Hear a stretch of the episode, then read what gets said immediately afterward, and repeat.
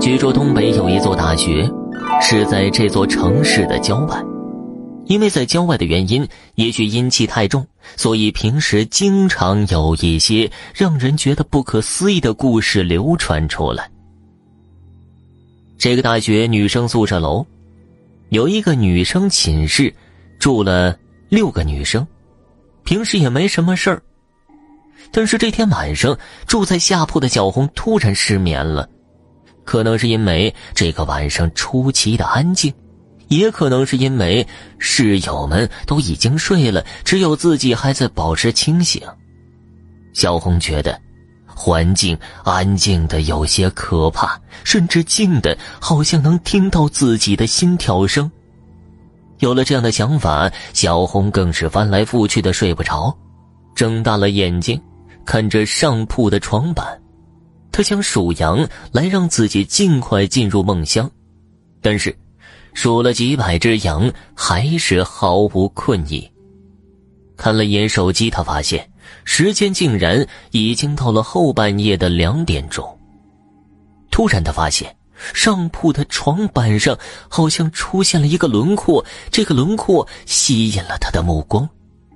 仔细看过去，小红发现，这竟然是一张男人的脸，而且这个男人还在咧着嘴对他笑着。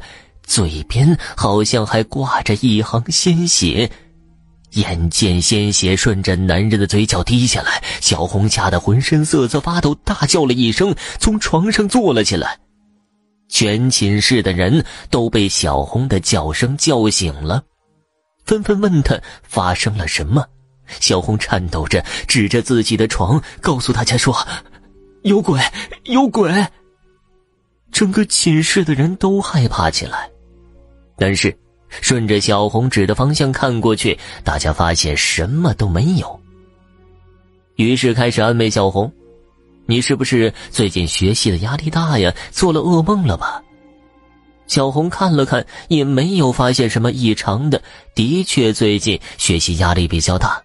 小红安慰自己：也许确实是压力过大，导致自己做了噩梦，分不清梦境还是现实了。然而，接下来恐怖的事情发生了。每天晚上，小红都开始睡不着，而且只要她睁开眼睛，就会发现宿舍的墙上、窗户上、上铺的床板上都会出现那张人脸。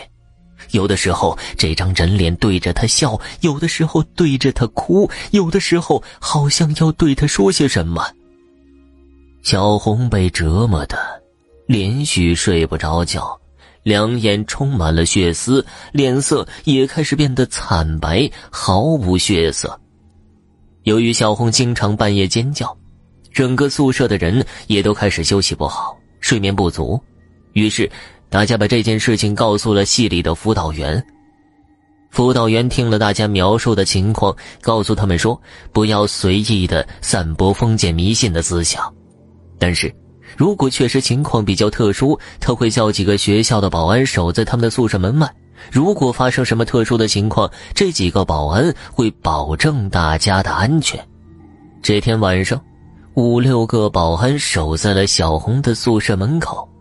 小红觉得有这么多人守着，那个人脸应该不会再出现了吧？但是。当他睡不着，看着宿舍里的环境的时候，墙上慢慢的又浮现出了那张人脸。今天这张人脸在对着小红诡异的笑着，而且眼神中好像带着一丝肆虐的神情。小红大叫起来：“他来了，他又来了！”听见了小红的叫声，门外的保安破门而入。但是这些保安和宿舍的人都没有看见人脸。小红指着墙上那张脸说道：“你们都看不到吗？就在那儿呢。他好像，好像要跟我说什么。”小红眼里那张人脸好像今天晚上有一些特殊。这张人脸好像平时的时候只是人脸。但是今天似乎对着小红伸出了手，扬了扬头，示意小红跟着自己走出去。这个人脸的意思，好像是要我们跟着他走。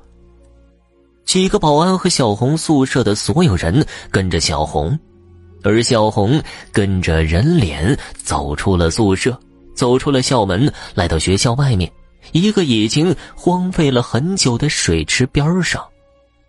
到了这儿。那张人脸回过头，对着小红笑了笑，跳进了水里，消失不见。几个保安面面相觑。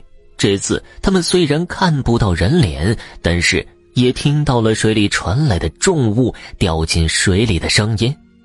他们懵了，都不知道这种情况应该怎么办。第二天，他们向上级领导汇报了晚上发生的一切。学校的领导开了个加急会议。